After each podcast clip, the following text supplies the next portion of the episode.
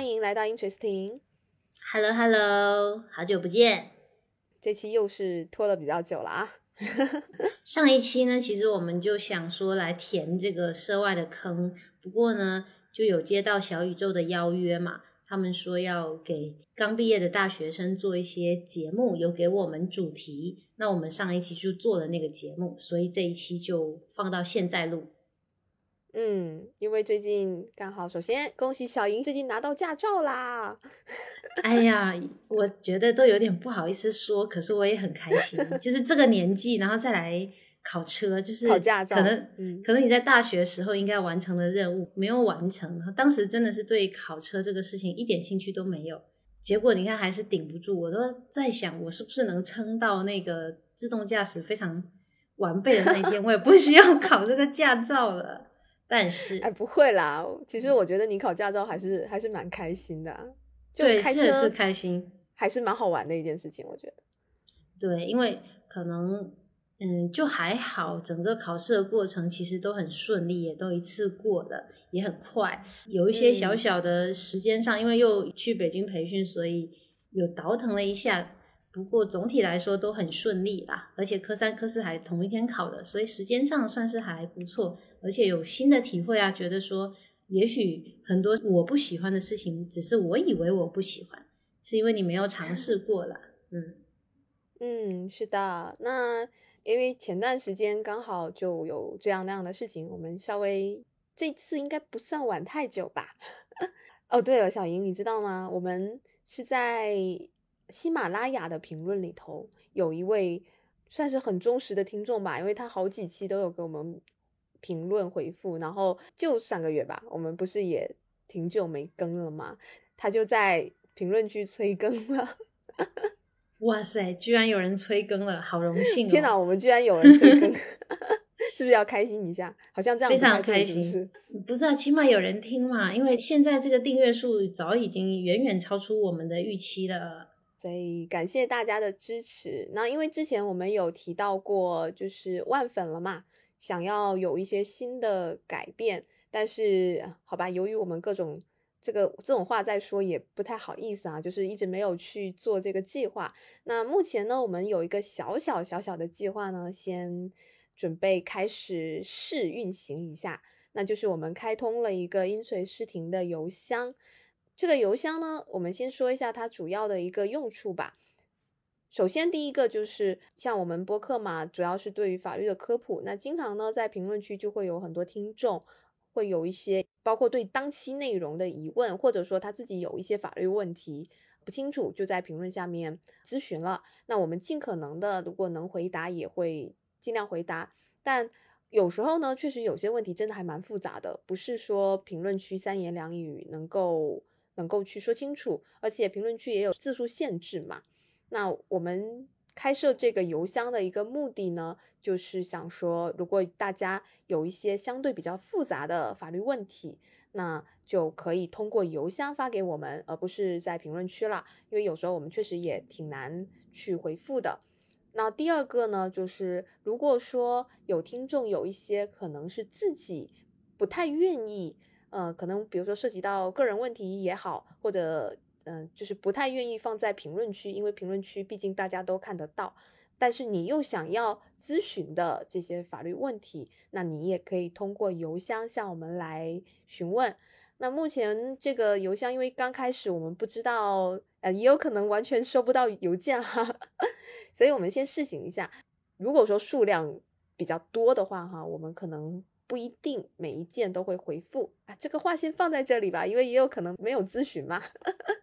嗯，大概是这么一个情况。那当然呢，我们有一个考虑，就是像是有发邮件来咨询问题的听众朋友们呢，如果愿意的话，可能这些问题之后我们也可以做成节目的一个集锦，法律问题的集锦，分享给其他听众。那如果你不愿意将你的咨询的这些问题分享，就是公开出来分享，那也可以在邮件里面给我们备注，说这个你是希望我们只是私下单独回复你就可以，而不要放在节目里面的话，告诉我们一声，我们就不会把它之后做到节目里面来的。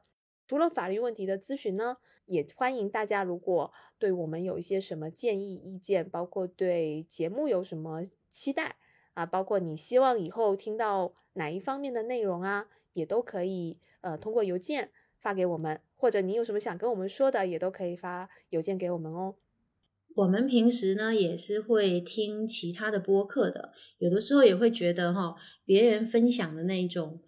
一些从业经历啊，或者说在大方向的选择上有一些什么建议这一类的跟法律相关的内容，可能也会听起来比较轻松。那我们其实会讲的比较少，比如说是做团队律师啊，还是做独立律师啊？那现在因为有可能经济的原因啊，一些像涉外的法律办公室是不是未来会撤走啊？然后有一些调整啊，有一些北上广的律师是不是会回到二线城市工作啊之类的相关类型的一些问题，如果你们有想听的，其实你们也可以把这一类的发给我们，那我们也会考虑说是不是加入一下。我们的节目丰富一下我们的内容，那也可能说那一些相关的内容会不会听起来没有那么吃力，也能调节一下我们节目整个的节奏。邮箱的这种方式呢，是我们目前第一次先试着运营一下吧。那之后呢，我们也会根据实际的一个使用的情况，我们考虑以后还是继续使用邮箱呢，还是说我们可以增加，比如说微信呢？就如果有需要的话，哈，就是这个其实算是我们提供给大家的一个免费法律咨询服务啊。那我们会尽量去做这个事情。当然，如果以后是不是有机会做收费服务呢？这个让我们也畅想一下，是不是大家可以来线下 找我们咨询？这个是嗯以后再说的事情。嗯，如果有需要的话，或者说会有更好的服务质量，嗯，我们会再考虑的。我们的邮箱名称呢，就是音锤思婷。这个“音锤”两个字是完整的拼写，然后“思婷”就是简写 “st”。然后网易邮箱具体的这个邮箱名称呢，我们之后会放在我们的 show notes 提供给大家，大家到时候直接去那边看就比较清楚啦。好，那我们就开始今天的填坑节目喽。嗯，今天啊，欢迎小英给我们带来涉外相关的法律问题，终于等到这一期啦。其实我压力还挺大的，因为我觉得 你要通过这个播客讲一些我们日常做的事情，还是蛮困难的。嗯，之前有考虑过，是不是比如说跟大家聊一聊，我们平时会给一些外贸企业做这种英文合同的修改嘛、审阅这相关的一些内容，或者是说我们自己有在研究的一些出口管制啊、这个数据合规啊相关的一些内容。后来觉得呢，可能那些听起来也不一定离大家都这么近吧。那我们作为一个法律科普节目，就从跟大家息息相关的涉外婚姻这一块，先跟大家聊一期。那我们也看看说这个这种话题聊的反响到底好不好，我们再来安排之后是不是做一些这涉外相关板块的内容。这一期呢，因为涉外方面呢，就是我们小莹为主的一个领域啦。那这一期就让我来去当这个提问人啊。首先，哎，其实我挺好奇的，因为我们大家都说涉外婚姻嘛。那据我了解哈，就是可能一般大众、普通人，他们对于所谓的这个涉外两个字，是不是只要有一个涉及到外国人，或者说涉及到国外的因素？全部都叫涉外呢？还是说涉外这个定义，它其实在法律上有一些具体的含义呢？其实静文后面说的这个是比较准确的，因为我们国家的法律其实对涉外婚姻还是规定的相对来说比较详细的。我们最高院有出一个。叫《中华人民共和国涉外民事关系法律适用法》若干问题的解释。那这个里面呢，其实主要就讲到说，涉外婚姻它是主要要考虑夫妻的国籍、那婚姻缔结的地方，还有夫妻居住地这三个要素。更为容易理解的来看哈，我们其实涉外婚姻现在有三种比较具体的类型。第一种是说呢，这个夫妻双方他们都是中国公民，但是呢，居住地或者说这个婚姻缔结地是在境外的，就在国外嘛。那第二种呢是夫妻一方他是中国公民，那另外一方他是外国人或者呢是港澳台居民。那第三种呢是说夫妻双方都是外国人或者港澳台居民，但是呢他们婚姻缔结地或者呢居住地他们是在中国内地的。那也就是说呢，我们法律规定的是以上这三种情况，那算作为是涉外婚姻，那它要适用我们国家对于这个涉外婚姻的一些具体规定。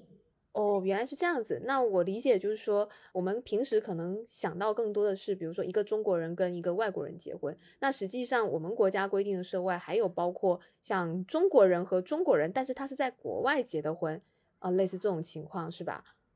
对。那如果说双方呢都是中国公民，那也是可能存在涉外婚姻的。那就是说，如果他们是在国外登记的。那这种情况下，有可能是会被认定为是涉外婚姻的。那具体也要看说他们的在国外的登记的那个国籍国具体是哪个国家，因为现在呢，世界上有一些少数的国家是禁止外国人在他们的国家登记结婚的。那如果说呢，夫妻双方都是中国的居民，那想要在国外来登记。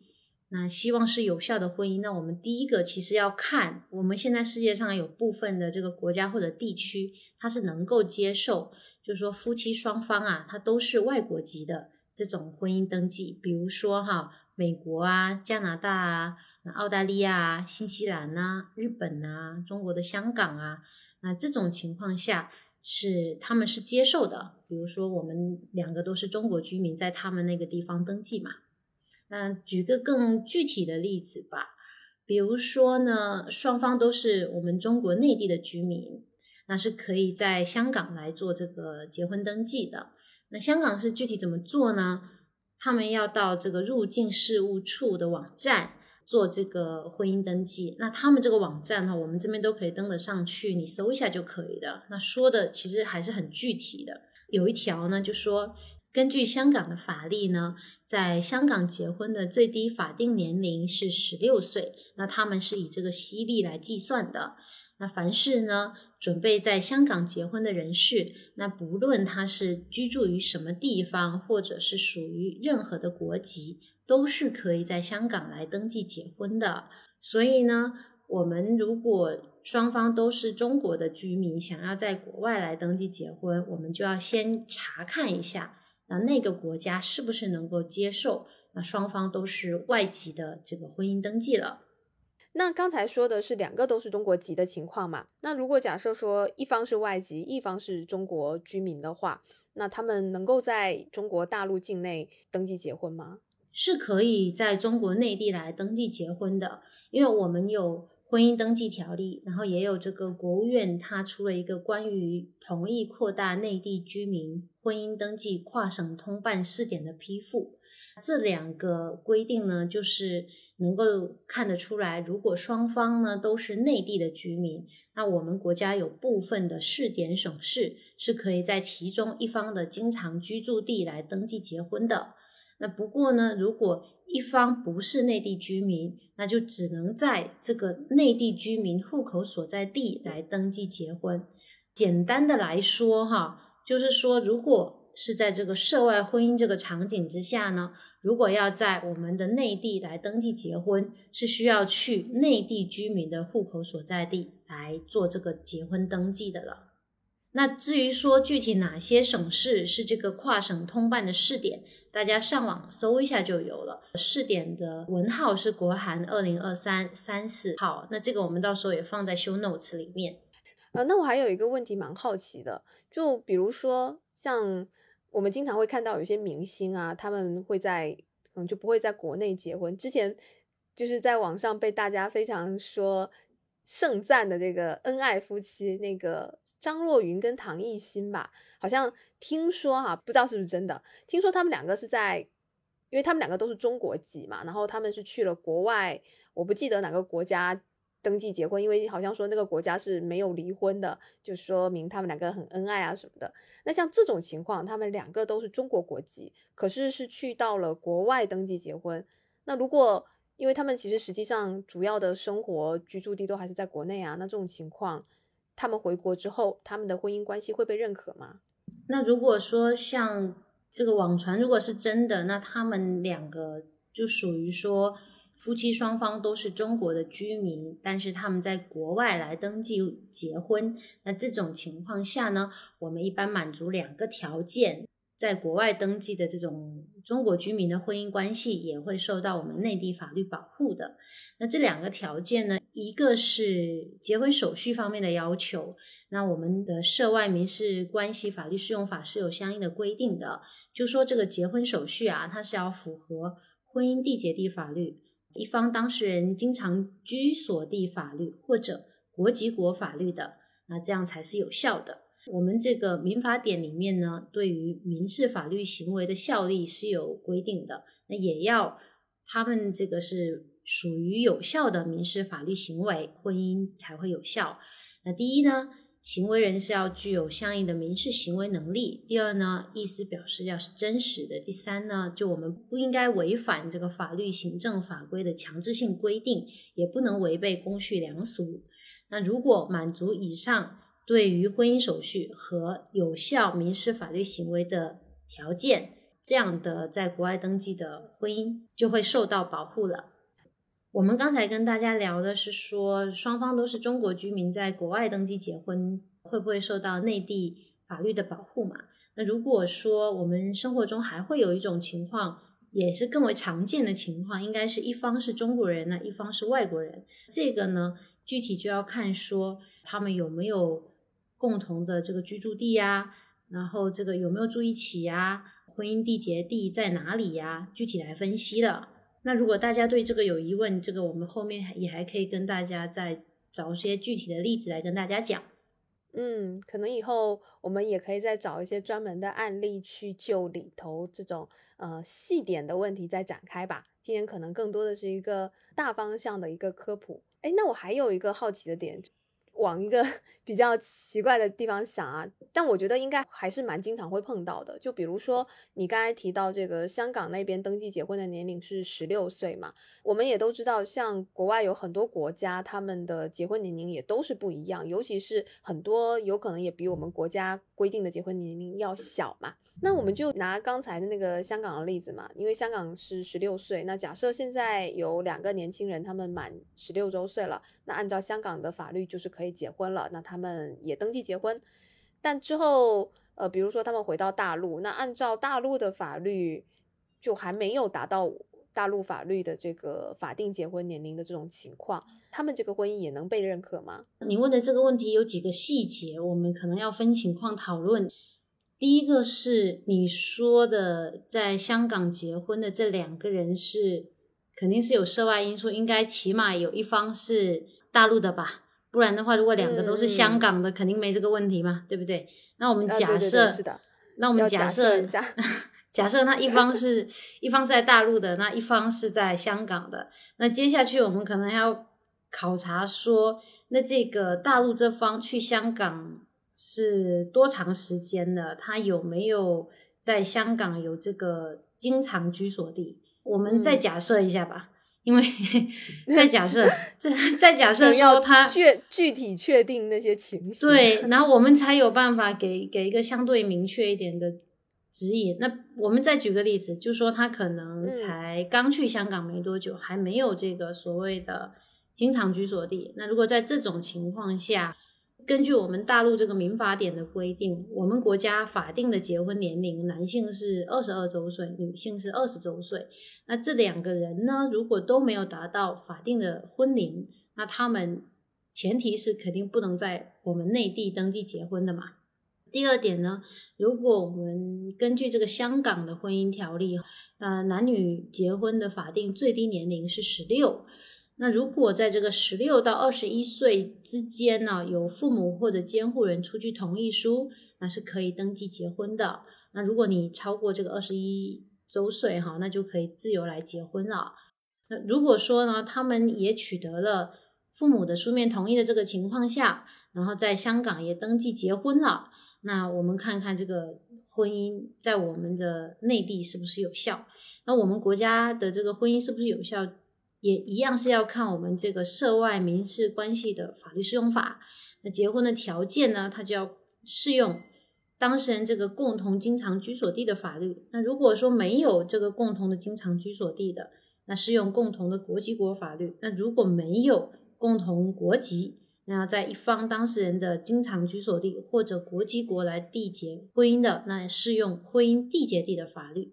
那就像我们刚才假设的这些情况啊，如果这个大陆的人到香港时间不长，那香港就不是他的这个经常居所地。那我们根据国际司法相关的规定来看，这两个人呢也没有涉外民事法律关系适用法所指向的这种共同的国籍嘛？对，这个还是比较明确的。所以呢，他们应该要考虑婚姻缔结地的法律，也就是香港的法律来看他们的婚姻有没有效。那如果符合香港这个法律呢，那我们内地是认为这个婚姻是有效的。所以呢，就像刚才这个情况下，其实我们内地是会承认它是有效的啊。不过呢，他这个结婚证书如果要在内地使用，就需要经过相关的手续了。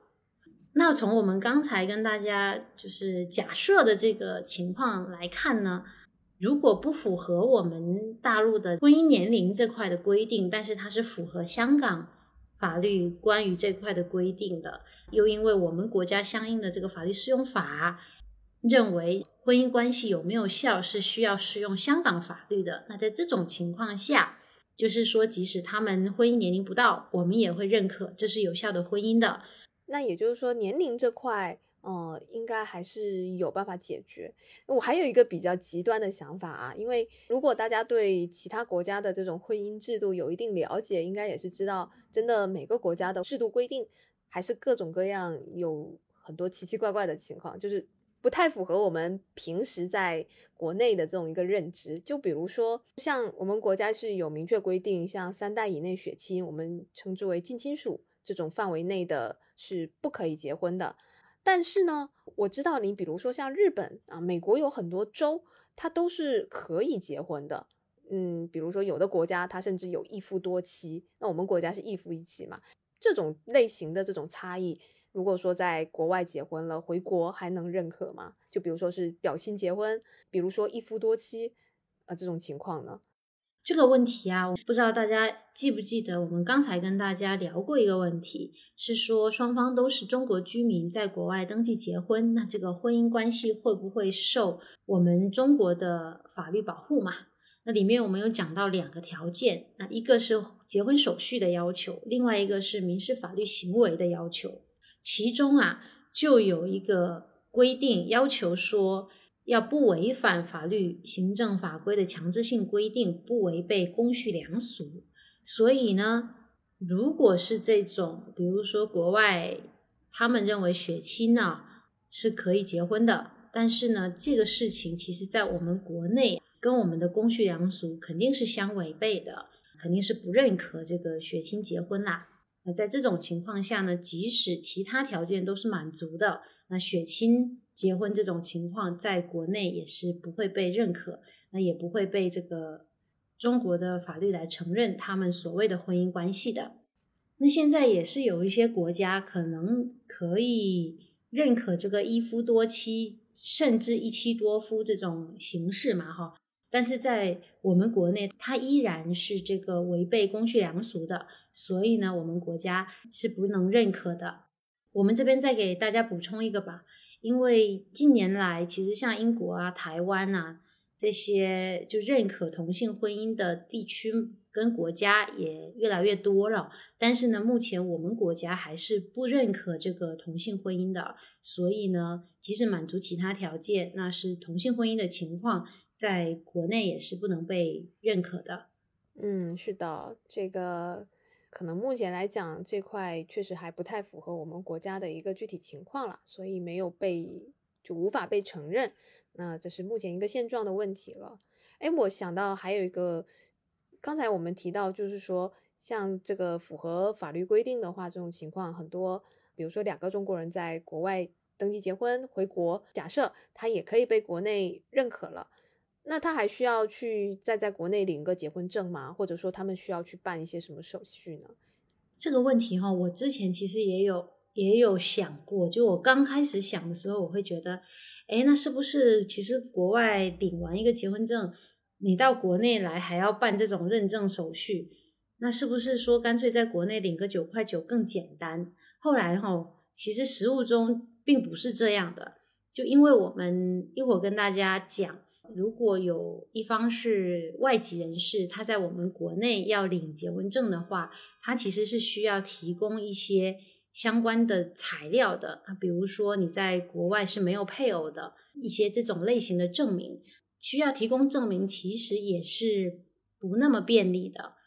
那如果说，这是在国外办理的结婚手续，他们没有存在无效的情况。这个婚姻关系啊，在中国境内是有效的，他们不需要回国来再次领取结婚证了。那我们其实也不建议他再次来领取，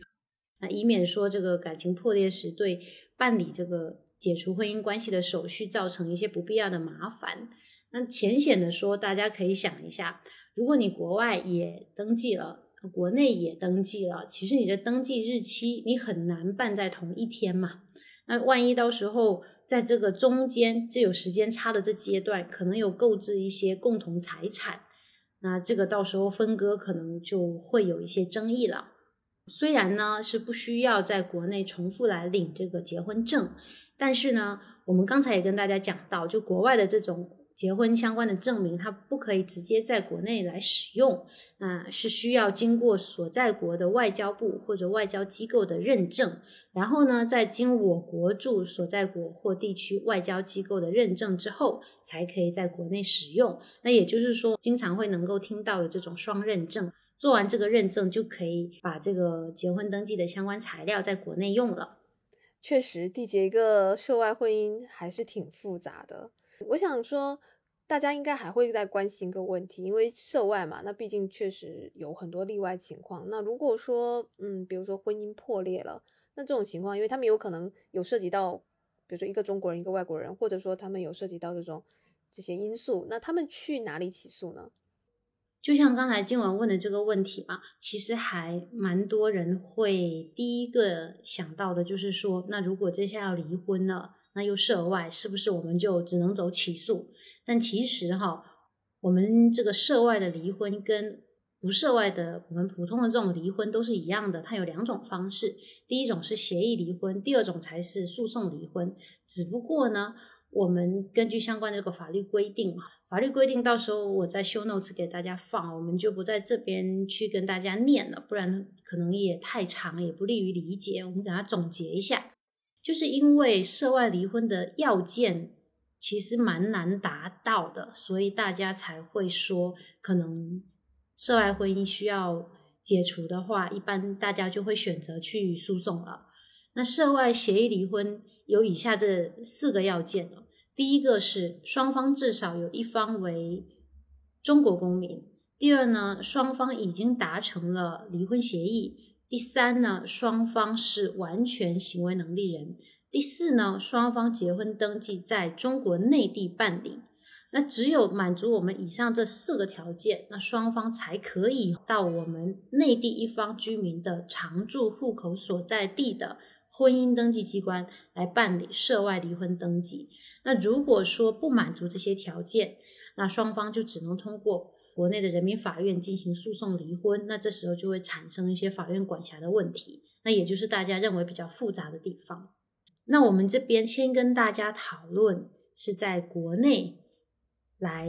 处理这个协议离婚的情况。那如果在国外处理协议离婚的情况，具体也要看是在哪个国家了。那我们就不在这个地方跟大家一一去聊了啊，这个内容太多了。那接下来呢，我们就讲到说。如果其实你很难满足以上这四种情况嘛，那就不可能你在中国内地可以采取协议这种方式去离婚。那我们接下来就要考虑说，到底要去哪里起诉？那去哪里起诉呢？本质上就是法院管辖权的问题。我们其实之前也有跟大家稍微聊过管辖权的概念嘛，啊，哪个法院可以管？是不是哪个层级的法院、哪个地方的法院，那可以来管这个案件嘛？哈，那我们这个目前哈，我们国家对于涉外离婚诉讼管辖权的规定哦，只有说在民事诉讼法，在这个最高人民法院的司法解释和行政部门的文件里面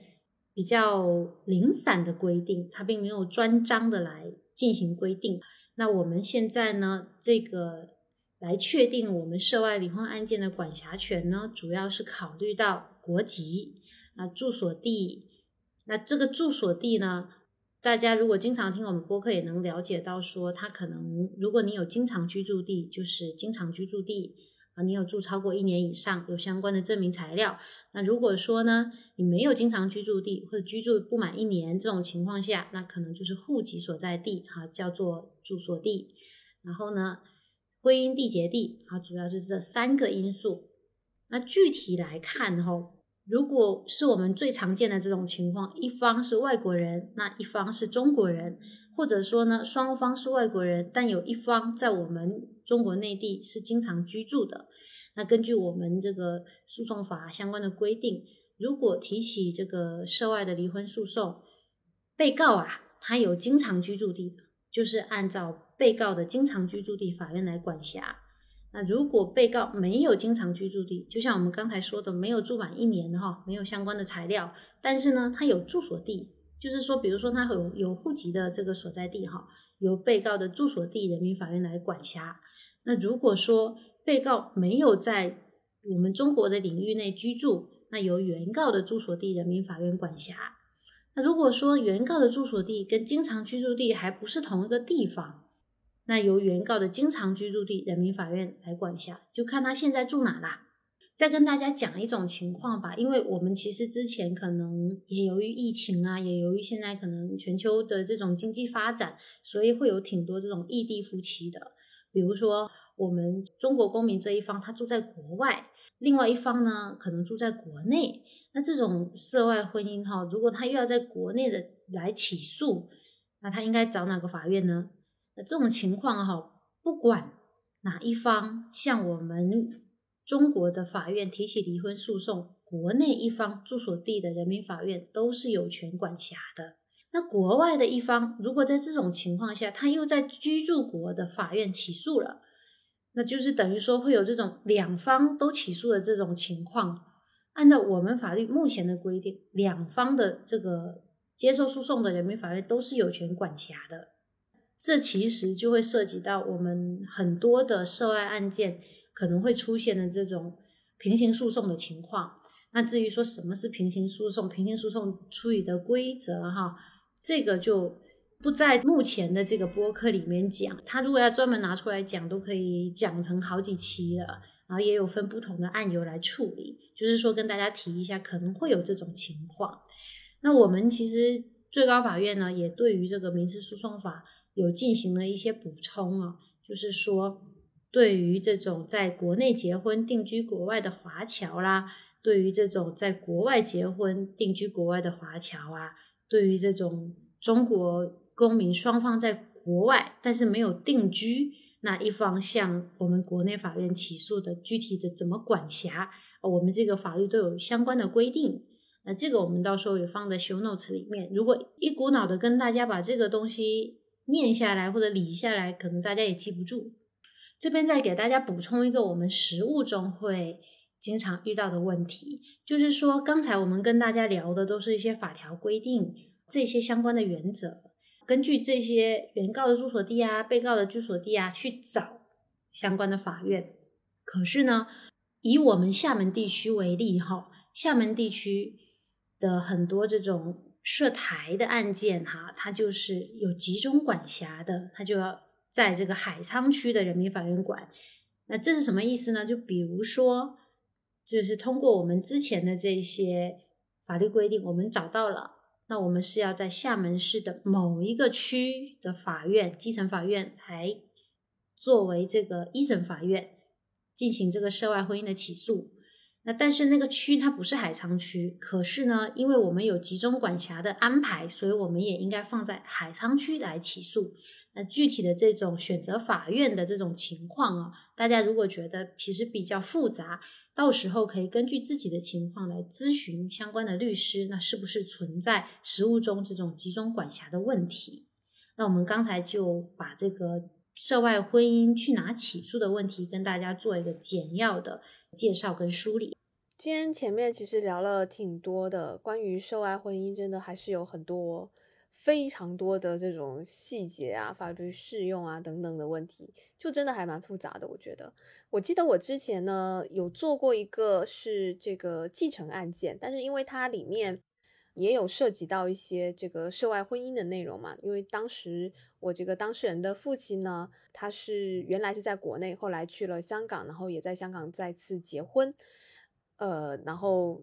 在过世之后要处理他原来留在国内的一些财产，就当时是有涉及到一点，他跟他这个香港太太的这个夫妻共同财产问题。那刚好是借由这个案件，我当时去查了一些关于香港夫妻财产制度，有去做了一些检索，然后发现，哎，香港的这个夫妻财产制度跟，比如说跟我们大陆真的是差别比较大。如果大家了解，或者说之前听过我们节目，也会知道我们国家实行的叫做夫妻财产共同制嘛。简单点讲吧，就是你登记结婚之后，然后可能一些这个产生的财产可能都属于夫妻共同财产啊。当然有例外情况哈，我们只是说一般概念是这样的。但香港那边呢，他们使用的是夫妻财产分别制，也就是说这个财产并不会因为你们结婚之后，呃，比如说登记之后所产生的财产就会直接变成夫妻共同财产，它还是。比如说登记在个人名下呢，可能就是个人财产，而不是会成为共同财产这样子。所以我还觉得蛮好奇的。然后包括了解了一些国家，国外啊，很多国家他们的这种夫妻财产制度都不太一样，并不是当然的。像我们大陆这样，就是你结婚之后，这些都可能会是共同财产。我自己个人也觉得啦，因为我们以前做播客的时候，其实也会跟大家说，为了避免这种。财产纠纷啊，其实还是蛮建议大家去做婚前财产。那涉及到这种涉外，它还有可能就它可能适用的不一定是中国的法律。那这种情况，那它可能涉及到这个夫妻财产问题是有可能更多吧？我觉得，那是不是也是做婚前协议比较好？嗯，确实，像刚才你说的嘛。香港它确实不是我们这种夫妻共同财产制，他们是采纳这种分别财产制的，也就是说夫妻的财产他们不会因为结婚发生变化嘛。那具体的我们可能也就不在这边跟大家具体聊，只是说确实世界上现在很多国家因为财产制度跟我们是不一致的，那我们为了预防说真的哪天感情破裂要走到。解除婚姻关系要离婚那一天，产生更多这方面因为法律不一致导致的冲突嘛？那可能我们最好是来签一下这个婚前财产协议。那很多人也会思考说：，哎，那这个婚前财产协议会不会被我们的大陆的法律保护？能不能承认？哈？我们其实刚才也有跟大家聊到涉外民事关系法律适用法嘛，那具体说这个夫妻财产关系哈，当事人是可以协议选择来适用一方当事人经常居所地法律。国籍国法律或者主要财产所在地法律，那当事人没有选择的，才适用共同经常居所地的法律；没有共同经常居所地的，是适用共同国籍国的法律。那我们其实可以从这个条款看出来，这个条款是有赋予签署婚前协议的这个双方啊，在法律规定的范围内，可以来协议选择我们的准据法。那就是说。我们是建议说，我们在定这个婚前协议的时候啊，大家要在这个协议里面，第一条呢就要增加这个法律适用的相关规定，然后来避免因为我们的法律适用冲突嘛，导致我们的协议到时候啊可能会这个效力啊有一些不确定的风险。毕竟我们是需要签一个合法有效的婚前协议，才能进一步来处理，说到时候。这个财产能够按照我们签订协议的时候这个约定来进行分配嘛？所以这个前提还是要跟大家先说一下的。那第二个呢，就是刚才其实静文的担忧也是很正常的。实务中呢，我们内地的法院在审理涉及一些境外资产的这种婚姻家事的案件的时候啊，因为呢现在是没有相关的互助协定的，我们国内的法院呢是很难去查明境外资产权属等等相关的情况的，因为我们现在缺乏这种承认与执行的协定，即使我们内地的法院对于在国外的这种资产进行了处理。那相关的这个判决也很难以在境外得到承认跟执行，所以呢，其实我们现在国内法院审理这种涉及到境外资产的婚姻家事案件的话，除了双方有达成一致，或者说对于这个境外资产的权属跟价值都已经查明确认之外，那通常是对于境外资产不予处理的。那也就是因为实务中现在这种现状，所以建议呢大家来做这个婚前协议。那刚才我们讲的第一点是说，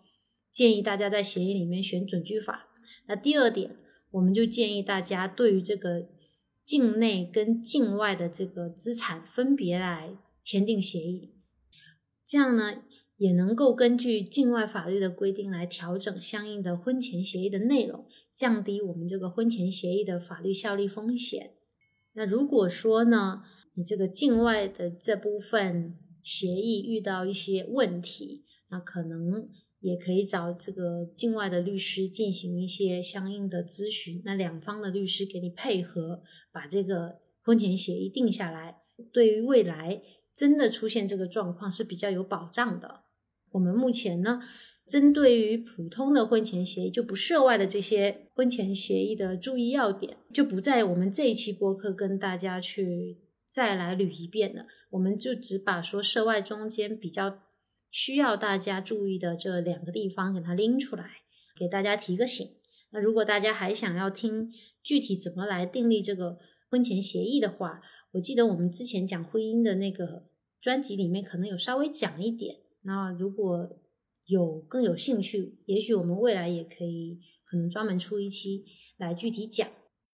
那呢，我们这期播客其实也从涉外婚姻的具体类型、涉外婚姻的管辖问题、涉外婚姻的婚前协议注意事项啊这三个大块，浓缩一些小的问题，跟大家具体的来聊了一下涉外婚姻相关的法律问题。那也希望对大家有一点帮助。那如果大家对于这种涉外相关的内容还会有兴趣的话，也欢迎大家在评论区或者说我们的邮箱，嗯，给我们提出一些嗯相关的话题。什么问题的话啊，当然不仅是关于我们这期节目啊，如果你自己有什么问题，也都可以给我们发邮件哦。嗯，那我们这期其实还讲的也蛮长的了。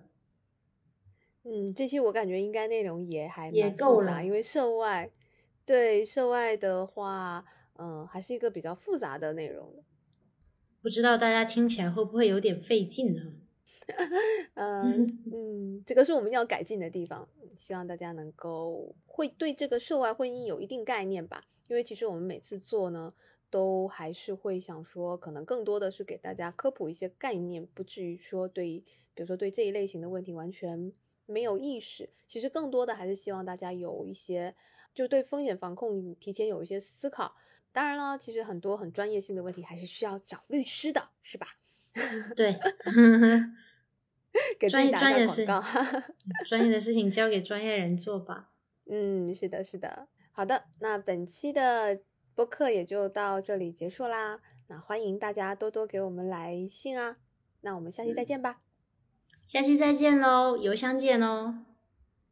邮箱见吗？好奇怪，邮邮邮箱见不可以吗？就是没有没有没有，没事 没事，欢迎大家跟我们保持联系，在我们没有更新的日子，嗯，虽然没有更新，但我们也是一直有在关注的。那么就到这里吧，大家拜拜，拜拜。